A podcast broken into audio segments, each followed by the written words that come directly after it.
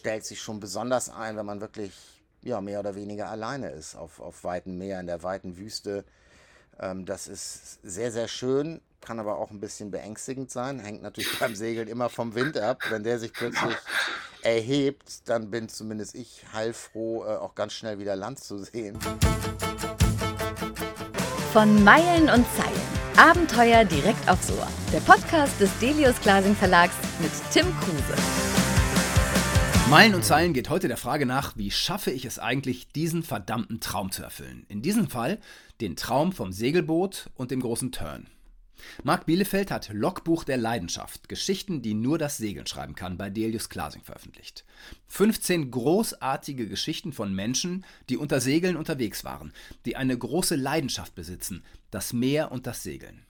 Marc ist natürlich selbst jemand, der den großen Traum lebt. Jetzt gerade sitzt er auf seiner Yacht in Sardinien. Marc, erzähl mir, wie hast du dir deinen Traum vom Boot erfüllt?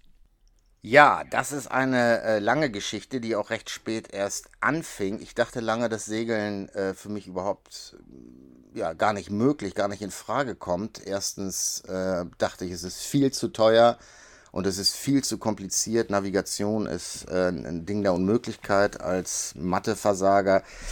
Dann hat mich ein Bekannter auf einem kleinen Volkeboot mitgenommen. Das ist äh, weit über 20 Jahre her. Und da habe ich dann gemerkt, dass es eben durchaus äh, erschwinglich ist, also gar nicht äh, zigtausende oder hunderttausende von Euro kosten muss und dass das mhm. gar nicht so schwierig ist. Dem Meer war ich schon immer verbunden, dem Windsurfen, dem Tauchen, dem Schwimmen. Und dann ging das mit dem Segelboot los. Also auf einem kleinen Volkeboot auf der Ostsee und dann nach, glaube ich, vier, fünf Jahren oder sechs Jahren ein etwas größeres Boot gekauft dann mit dem sechs Jahre gesegelt und ich glaube, das kennen viele, dann wieder verkauft und wieder einen Schritt größer und so ging es weiter. Hm. Und was hast du jetzt für ein Boot?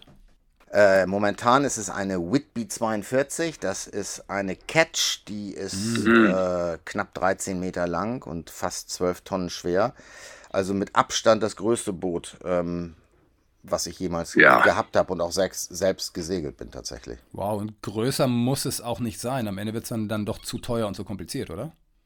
Na, größer sollte es, denke ich, auf keinen Fall sein. Klar, mhm. wenn da mal was kaputt geht, das kennt auch jeder, ob es äh, ein neues Segel sein muss oder eine neue Winch. Das wird natürlich alles äh, dann entsprechend der Größen teurer.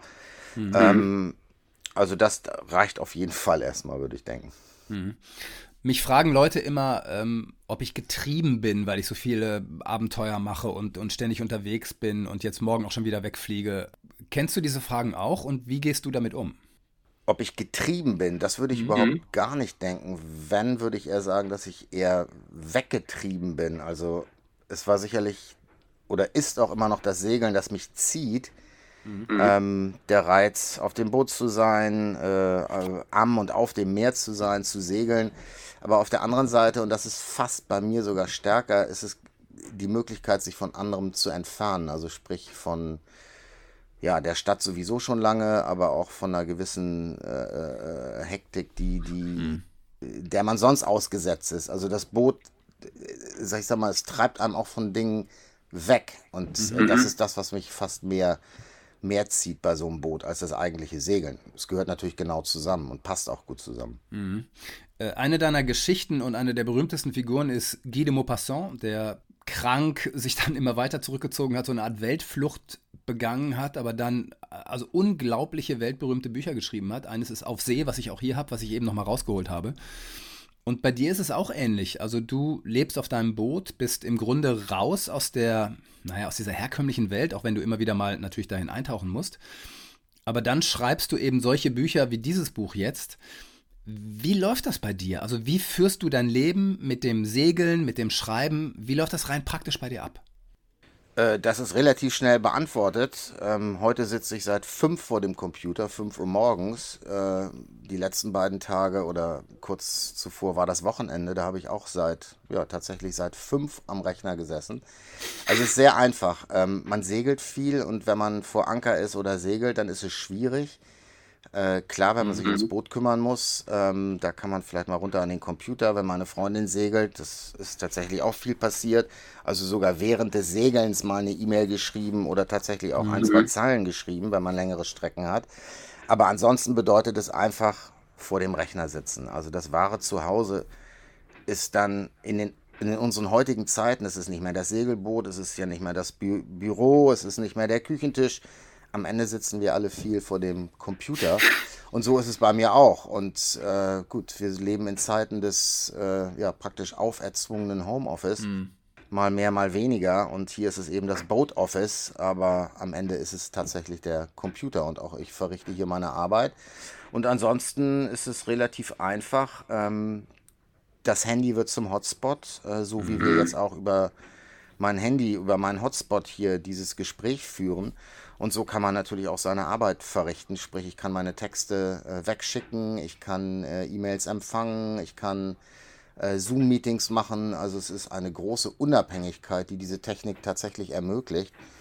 Und so funktioniert es hier auf dem Segelboot. Und das mhm. Segelboot mhm. als solches ist ein sehr schöner, kleiner, konzentrierter Raum also ich kann mich hier sehr gut äh, auf die Arbeit konzentrieren. Es äh, sind sehr wenig Ablenkungen. Also ich finde weniger als in einem Büro oder in einem Zuhause. Es ist sehr schön, wie so ein kleines Kokon oder kleiner Kokon, in dem man sich zurückziehen mhm. kann. Kannst du dir ein Leben wieder an Land vorstellen? Ein normales Leben in so einem Büro? Also an Land schon. Und das kann ich mir sehr gut vorstellen. Ähm, in meinem kleinen Häuschen auf dem Land zu sitzen, wenn ich dort mal wieder einziehe oder auf Reisen. Das wird sicherlich auch geschehen. Also es ist mitnichten so, dass ich sagen würde, jetzt das Boot und nur noch das Boot. Also da würde ich mhm. überhaupt gar nicht so apodiktisch äh, äh, rangehen und äh, sagen, es gibt keine anderen Möglichkeiten, äh, mhm. schön zu arbeiten und schön zu leben, auf keinen Fall. Es gibt eine ganz tolle Geschichte über einen ähm, jungen Kerl, Mattes Sirk, der mit Mitte 20 alles geschmissen hat, äh, eigentlich eine ganz gute Karriere hinlegen wollte und dann merkte, dass er sich irgendwie die falschen Ziele gesetzt hat. Der hat alles geschmissen, hat sich ein Segelboot gekauft, ist nach Schweden. Äh, es ist nicht ganz klar, wo er jetzt mittlerweile ist, also der interessiert sich für Tiny House Movements und so weiter. Äh, ich fand das ganz spannend, weil es, glaube ich, vielen jungen Leuten so geht. Wann war bei dir der Punkt, wo du merktest, du wirst kein normales Leben führen? Ja, die Geschichte von Mattes ist mir natürlich noch gut im Kopf. Wir haben auch noch Kontakt. Ähm, er ist immer noch oben in Schweden äh, oder segelt nach Norwegen. Er hat wirklich einen abrupten Schnitt gemacht und hat, wie du gesagt hast, mit Mitte 20 geschmissen und ist ein mhm. völlig anderes Leben gesegelt. Bei mir war es ganz anders. Bei mir hat sich das eigentlich fließend ergeben. Also ich hatte das Volkeboot am Anfang und da war ich auch schon freischaffend und wie das so ist, dann hat man mal den Computer dabei und dann habe ich gesagt, ach komm, ich bleib noch einen Tag und schreibe auf dem Boot, probiere mal, wie das ist. Mhm. Das hat gut geklappt. Dann war irgendwann ein vierwöchiger Sommerurlaub und da war der Computer immer mit dabei, habe ich ein bisschen mehr geschrieben und dann kam vielleicht das erste Wochenende, die erste Woche, wo ich gesagt habe, nee, ich bleibe einfach an Bord und schreibe weiter. Das geht ja gut hier, sogar sehr gut, vielleicht sogar besser als zu Hause oder im Büro. Mhm daraus wurde mehr. Und dann ähm, hat sich auch im Laufe der Jahre mehr verquickt, sprich die, die maritimen Themen, das Segeln und das Schreiben, sodass es sich am Ende auch thematisch bedingt hat, weil ich ja über das Segeln mhm. und nicht nur über das Segeln, auch über andere maritime Themen geschrieben habe und dann eben immer mehr auf dem Boot geschrieben habe. Und so hat sich das immer mehr entwickelt, aber das war überhaupt keine bewusste Entscheidung und ich habe es auch nicht bewusst und gezielt in diese Richtung getrieben oder gedreht, aber es hat sich ergeben und da habe ich mit Sicherheit keinen Balken zwischengelegt, sondern fand das natürlich ganz toll, dass es so war. Und mhm. auch durch das Unterwegssein auf den Booten, darf man auch nicht vergessen, haben sich eben auch viele Themen ergeben, was für mich ja auch ein ganz wichtiges, äh, ein ganz wichtiger Aspekt ist. Das heißt, wenn man im Büro sitzt, dann trifft man keine Menschen, über die man äh, schreiben kann oder man findet keine Themen, sondern man muss ja im besten Falle unterwegs sein. Mhm. Also es hat sich alles äh, äh, gut gefügt und am Ende tatsächlich in so einem in so einem Fluss ergeben und daraus wurde eigentlich immer mehr. Mhm. Wie gehen die Leute von früher mit dir um? Also, weißt du, so Ursprungsfamilie, eventuell Geschwister oder empfinden die dich als, als Freak, als Abgedrehten, der irgendwie ähm, sich von der Welt abwendet oder sind die voller Respekt oder wie ist das bei dir? Die empfinden das als, als völlig normal inzwischen und ich glaube auch gar nicht, dass es, also ich habe mich in keinster Weise von der Welt abgewandt oder so. Das ist ja auch, was viele Leute denken, man lebt auf seinem Segelboot und ist völlig entnabelt, das stimmt ja nicht. Ich bin ja kein Weltumsegler, ich bin noch nie über ein großes über den Atlantik gesegelt oder sowas. Ähm, das ist ja im Grunde genommen Küstensegeln Ähm, jetzt ist sicherlich mal eine längere Querung äh, oder eine längere Passage über ein, zwei Tage oder auch mal eine Nacht hinzugekommen. Mhm. Aber es ist ja Küstensegeln und hier leben ja auch Menschen, in den Häfen sind Menschen. Also ich habe mich in keinster Weise abgenabelt, sondern äh, verbringe einfach viel Zeit auf dem Boot eben oder habe es auch in den letzten Jahren gemacht. Aber da ist eben auch eine, eine Gemeinschaft. Man lernt sogar vielleicht eher Menschen kennen, mhm. als wenn man jeden Tag ins Büro geht. Wir kennen das Beispiele, äh, die Beispiele, wenn man in der U-Bahn in der Stadt zur Arbeit fährt, was ich natürlich auch sehr häufig und lange gemacht habe, äh, da spricht man mit keinem Menschen, sondern starrt auf sein Handy. Also ich empfinde es eher so, dass man unterwegs und auch in dieser Bootsdiaspora und nicht nur was die Boote betrifft, eben auch gut andere Menschen kennenlernt. Also man ist, ich empfinde mich nicht als abgenabelt mhm. oder entsagend. Äh, das tun aber auch meine, meine, meine Freunde, meine Bekannte, meine Familie nicht. Die, die kennen das. Ich glaube, das ist heute auch tatsächlich gerade auch nochmal nach und während der Pandemie und natürlich auch mit dem technischen Fortschritt einfach, ich will nicht sagen, vielleicht normal geworden ist, aber es machen ja mehr und mehr Menschen. Also man sieht das in den Häfen. Äh, wir alle kennen auch die Bilder der Wohnmobile, die überall stehen und wie viele Menschen sitzen darin und machen ihre Arbeit, die sie ja vielleicht zum Glück oder zumindest mit der Technik dann auch wirklich mobil verrichten können. Also ich mhm. kenne da inzwischen sehr, sehr viele. Ich glaube nicht mehr, dass es heutzutage so unnormal ist ähm, sondern im Gegenteil einfach ein Teil der modernen Welt ist. Ich habe dein Buch Logbuch der Leidenschaft also total gerne gelesen und halte es für eines der besten Bücher, die bei Delius erschienen sind. Habe ich dir schon im Vorgespräch gesagt. Ich, ich bin begeistert von dem Buch und deshalb möchte ich unbedingt auch zitieren. Der Wind, das Wunder strömender Luft. Auch und gerade wegen dieses Phänomens sind die vorliegenden Geschichten solche, die nur das Segeln schreiben kann. Kein Asphalt, kein Stadion, kein lautes Publikum. Da sind nur Wind und Meer. Die größte, älteste und göttlichste Bühne, die wir kennen. Und das hat mir so die Augen aufgemacht. Das hat mir wieder klar gemacht, warum ich unterwegs bin. Es ist nicht für Facebook und was wir alles an, an äh, Bühnen erleben oder wenn ich äh, Vorträge halte und auf der Bühne stehe oder interviewt werde oder so, sondern da draußen, diese göttliche Bühne, die ist es, ohne dass man an Gott glauben muss. Und das hat mir nochmal so einen Kick selber gegeben, zu sagen, ja, doch, natürlich ist das Richtige, weiter dieses Leben des Reisenden zu leben und sich quasi dieser größten Naturbühne zu unterwerfen. Geht dir das beim Segeln auch ganz besonders so? Das geht mir definitiv so. Ähm, vor allem, wenn man wirklich mal kein Land sieht. Wobei ich habe mhm. bei diesem Satz gar nicht so sehr an, an das Göttliche gedacht oder dass man jetzt irgendwie äh, da religiös äh, in irgendwelche Sphären eintaucht. Ähm, ich habe bei dem Satz vor allen Dingen daran gedacht, dass es ja doch schon äh, an Land dramatische Entwicklung gibt. Also wir leben mhm. ja im mhm. Zeitalter des Anthropozäns, das heißt, die Masse der menschengemachten Dinge übersteigt inzwischen die Biomasse auf dem Planeten, was so absurd und irre ist. Ja. Aber die Wissenschaft hat es verkündet.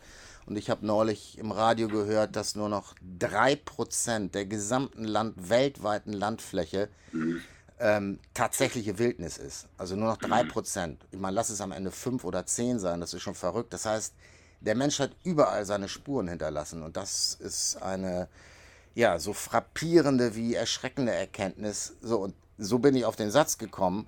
Man muss nur mhm. sein Boot nehmen und wenn man nicht gerade durch den nächsten Windpark fährt oder einem großen Containerschiff äh, entgegenfährt, ist das Meer am Ende die einzige Bühne, äh, die so groß ist, sie macht ja drei Viertel des Planeten aus, ja, wo die Erde noch im Schöpfungszustand anzutreffen ist. Ähm, mhm. Wie gesagt, wenn einem nicht gerade ein Flugzeug über den Kopf fliegt oder ein U-Boot auftaucht oder ein, äh, sonst was, aber das Meer ist eben so groß und es, ich wüsste nicht viele andere Flächen, ähm, wo man die Erde ja im Schöpfungszustand noch so erleben kann. Äh, klar, die mhm. Wüste ist auch groß, aber die Antarktis, also ich kann mich nur an diese Meldung erinnern, dass die Welt an Land weitestgehend nutzbar, urbaner, urbar gemacht worden ist. Und mhm. überall sind die Spuren. Und das kann man auf dem Wasser eben relativ gut noch erleben, wenn man rausfährt.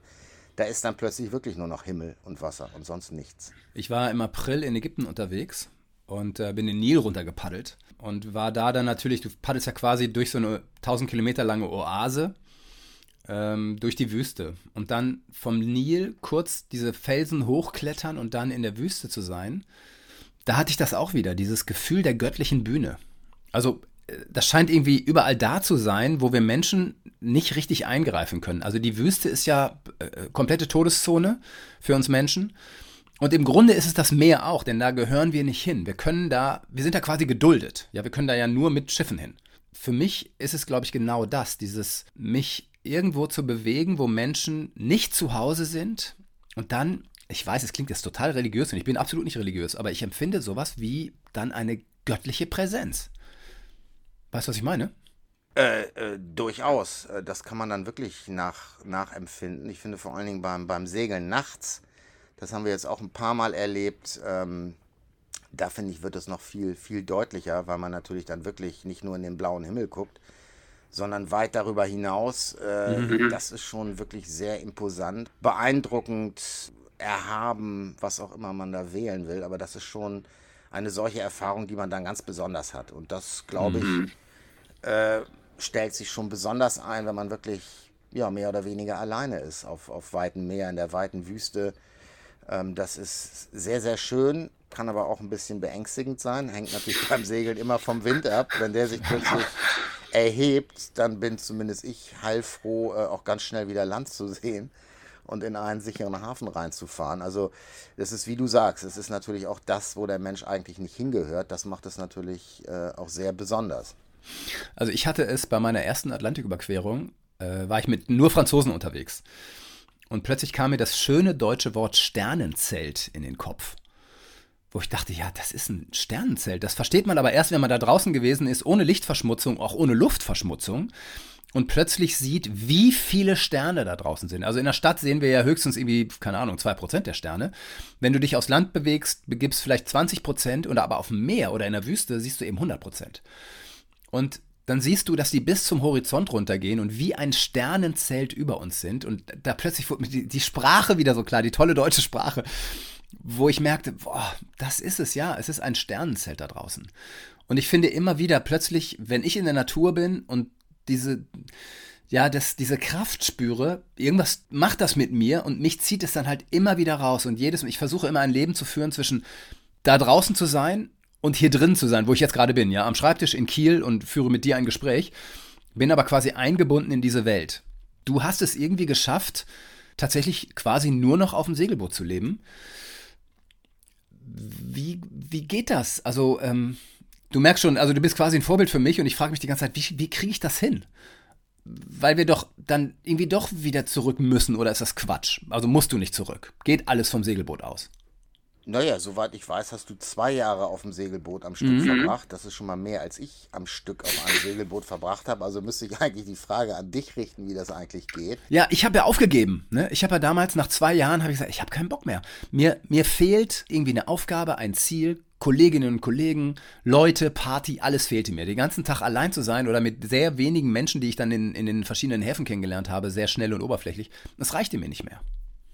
Doch, das glaube ich würde tatsächlich funktionieren. Das hängt natürlich auch von meiner Freundin ab. Die hat gerade ein Sabbatjahr. Da kann man das natürlich besonders gut machen. Sie hat eben die, die Zeit. Also bei mir ist es gar nicht so außergewöhnlich, weil die Arbeit eben genauso weitergeht. Und es ist mhm. praktisch egal, wo ich meine Arbeit mache. Und ich mache sie eben genauso gut äh, oder was heißt genauso gut? Ich, ich mache sie eben auch auf dem Boot. Und das Boot ist für mich wie eine schwimmende Arbeitsstätte und eine sehr schöne. Also insofern macht es das gar nicht so besonders. Ich empfinde es nicht so. Die Arbeit ist aber auch ein ganz wichtiges Rückgrat, zumindest für mich, für dieses Leben, weil wenn ich das nicht hätte, ich muss weiterarbeiten, ich bin ja, kein Privatier, ja.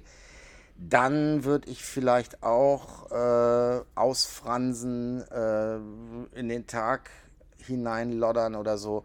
Und das, glaube ich, wäre zumindest für mich keine Alternative. Dann müsste man das Segeln sehr viel ernsthafter betreiben. Mhm. Aber für mhm. mich steht die Arbeit immer noch an erster Stelle und das bleibt auch nicht aus. Also insofern ist das Segeln äh, ja, ist mehr als eine Begleiterscheinung, aber es ergänzt sich eher. Aber das mhm. beantwortet mhm. vielleicht die Frage. Ähm, es funktioniert bei mir eben, weil die Arbeit weitergehen kann und sogar auf eine besonderes besonders positive Art und Weise mhm, weitergehen mhm. kann. Ne? Also insofern ist ja. es eigentlich ein sehr geregeltes Leben. Ähm, ich stehe früh auf, mache meine Arbeit, aber dann kann man natürlich auch mal zwei, drei Wochen unterwegs sein und dann auch mal nicht so viel arbeiten und hat dann mhm. eben das wunderschöne Segelerlebnis als, als, ja, als Gegenpol sozusagen und dann auch wirklich ohne Arbeit mal. Um noch ganz kurz zu damals, als ich auf dem Boot lebte. Ich hatte ein GPS-Gerät von Garmin und das zeigte mir aber nur Längengrad und Breitengrad an. Und das musste ich dann übertragen auf eine Seekarte, um zu wissen, wo ich bin. Also, das hat sich natürlich auch verändert. Ne? Du hast da jetzt Bildschirme, wo du genau weißt, wo du bist, wie die, wie die Küstenlinie aussieht und alles. Das hatte ich alles nicht. Ähm, aber auch das finde ich unwahrscheinlich reizvoll. Wirklich quasi, ähm, es ist jetzt kein Sextant gewesen, aber wirklich noch richtig mit Seekarten zu arbeiten und sich, äh, also ich bin Korsika runtergesegelt, natürlich Sardinien auch. Und das hatte schon was anderes als heute, wo du deinen Autopiloten, hatte ich auch nicht, deinen Autopiloten einstellst und sagst so, jetzt segelst du mal gerade hier Korsika runter auf der und der Linie. Ne, ist halt, diese Zeiten sind auch vorbei, leider und teilweise natürlich auch zum Glück, weil es einfach alles so praktisch und sicher geworden ist. Ja, das ist absolut richtig. Man guckt natürlich auf den Plotter und ähm, das ist genau wie die Navigation im Auto. Wir gucken auf unser Handy und wissen genau, wo wir sind. Aber ähm, das ist hier bei uns an Bord auch so und eigentlich auch mit allen Seglern, mit denen ich gesprochen habe. Sie haben alle noch das einfache GPS. Ein Hand-GPS, ja, aber auch die ja. Koordinaten und haben die Papierseekarten. Ja, man merkt das bei dir in dem Buch auch, Logbuch der Leidenschaft, wie sehr du die alte Klassik liebst äh, die alten Geschichten. Hast du von deinen 15 Geschichten eine Lieblingsgeschichte? Es ist interessant, dass du am Anfang Guy de Maupassant angesprochen hast. Mhm. Ähm, wenn ich eine wählen müsste, was mir schwer fällt, aber wäre das wahrscheinlich eine. Mhm. mhm. Ähm, wobei er ein ziemlich großer Misanthrop war. Also der hat ja, nicht ja. gerade auf bestem Fuß mit der Menschheit. Ähm, aber ich glaube, er hat das auch ein bisschen hervorgekehrt und hat das auch ein bisschen zu so einem Stilmittel gemacht. Ähm, am Ende hat er natürlich die Menschen sehr, sehr genau beobachtet und mochte mhm. sie sehr, äh, mochte sie vielleicht dadurch. Man kann ja, wenn man Leute gut beobachtet, muss man sie irgendwo auch mögen oder eine Nähe zulassen. Also die Geschichte mochte ich sehr gern, was vielleicht auch ja, mit dem ja. Schreiberischen zusammenhängt. Ähm, ansonsten wüsste ich nicht wirklich, äh, welche ich rauspicken würde. Ja, ich würde, ich würde die wahrscheinlich auch rauspicken. Ich fand die auch ganz toll und erkenne mich in ihm auch wieder. Und ich dachte, du dich wahrscheinlich auch ein, irgendwie ähm, Teilen vielleicht schon. Mhm. Nicht sicherlich oder hoffentlich nicht, was die Misanthropie den Menschen, mhm. Menschenverachtung will ich es nicht nennen, aber sagen wir mal eine gewisse Distanz zu den mhm. Menschen anbetrifft. Aber er hat es ja nicht auf die einzelnen Menschen bezogen, sondern eben schon auf die Gesellschaft, die er genau, da genau. der Syr vorfindet.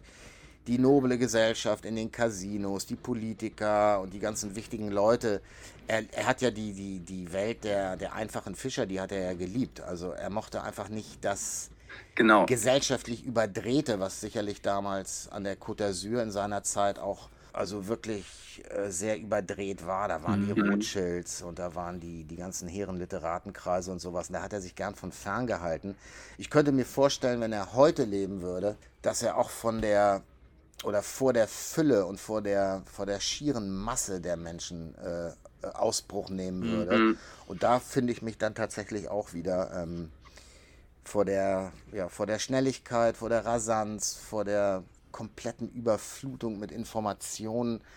Also ich würde mir wünschen, Maupassant wird heute noch leben und wird heute noch mal auf ein Segelboot gehen ja, und ja. betrachten und das noch mal aufschreiben. Da würde ich, glaube ich, einiges vergeben. Wobei ich sagen muss, so wie du schreibst und wie du es auf den Punkt bringst, kommst du in seine Richtung. Ja, ich, ich zitiere nochmal. Normalerweise zitiere ich gar nicht, aber weil ich einfach dein Buch so gut fand, ich muss es immer wieder zitieren. Wie sagte Einstein, ich habe keine besondere Begabung, ich bin nur leidenschaftlich neugierig. Heinrich Heine wurde deutlicher. Ich bin das Schwert, ich bin die Flamme. Es sind Sätze, die zu hören in unserer glatten, digitalen, bequemen, aber auch auf neue Weise bedrohlichen Welt manchmal ganz gut tun weil sie uns dazu animieren, die Temperatur hier und da wieder ein wenig hochzufahren, weil sie anspornen, für Gutes zu glühen, statt im Pragmatischen zu versanden und immer nur auf dem schnellsten und kürzesten Weg zum nächsten Erfolg zu marschieren. Das ist so auf den Punkt und das ist so genau. Und das ist etwas, was Maupassant genauso geschrieben hätte. Er hätte es auch gesagt. Er hätte gesagt, ja, die, die, die Welt dreht durch. Hier stimmt was nicht. Wir bewegen uns in die falsche Richtung. Wir glühen nicht mehr für das Gute. Ja, wir glühen in unserer Welt heutzutage nur noch für Profit und lassen alles hinten überfallen. Und du bringst das so auf den Punkt. Und deshalb habe ich dein Buch so gerne gelesen. Ja, vielen Dank. Das äh, freut mich natürlich sehr. Ich glaube, Maupassant hätte es noch wesentlich bösartiger ausgedrückt. äh, ausgedrückt. Äh, das konnte er sich leisten und war auch seine, äh, vielleicht seine innerste Einstellung. Ähm, bei mir ist es, glaube ich, einfach eine Beobachtung, ähm, die aber ja doch immer mehr Menschen teilen, denke ich mal. Es ist einfach, klar, klar. wir merken ja alle, dass nicht nur viele kleine, sondern inzwischen wirklich auch große, große Dinge, die größten überhaupt aus dem Ruder mhm. laufen. Und das hängt ja alles äh, am Ende damit zusammen. Das ist klar, ist, ich würde mal sagen, 80 Prozent nicht nur, aber ganz viel dreht sich einfach tatsächlich, wie du sagst, nur noch um Profit, Profit und nochmal Profit Ja. und Ja. dann nochmal Profit und dann Ja. nochmal. Und das ähm, kann nicht gut gehen, äh, wird nicht gut gehen. Wir sehen, es geht gerade nicht gut. Und, Ja, genau. Ähm, ja, da sind die, die Boote und auch die Geschichten in dem Buch stellen sehr schöne Gegenwelten dar, weil es geht ja eben auch anders, wie Mathis Sirk zeigt, wie eine Adeline von Schimmelmann zeigt. Die Ja. hat sich damals ja auch komplett gegen Normen gestellt, äh, war emanzipiert zu Zeiten, als es das Wort, glaube ich, noch gar nicht gab und hat armen Fischern geholfen, auch segelnderweise. Oder ein Hans Rogge, der im Buch beschrieben ist, äh, ein, ja, ein Lehrer, der in den 60er Jahren nach Namibia gezogen ist, sich in der Wüste in der Wüste ein Boot gebaut hat, genau.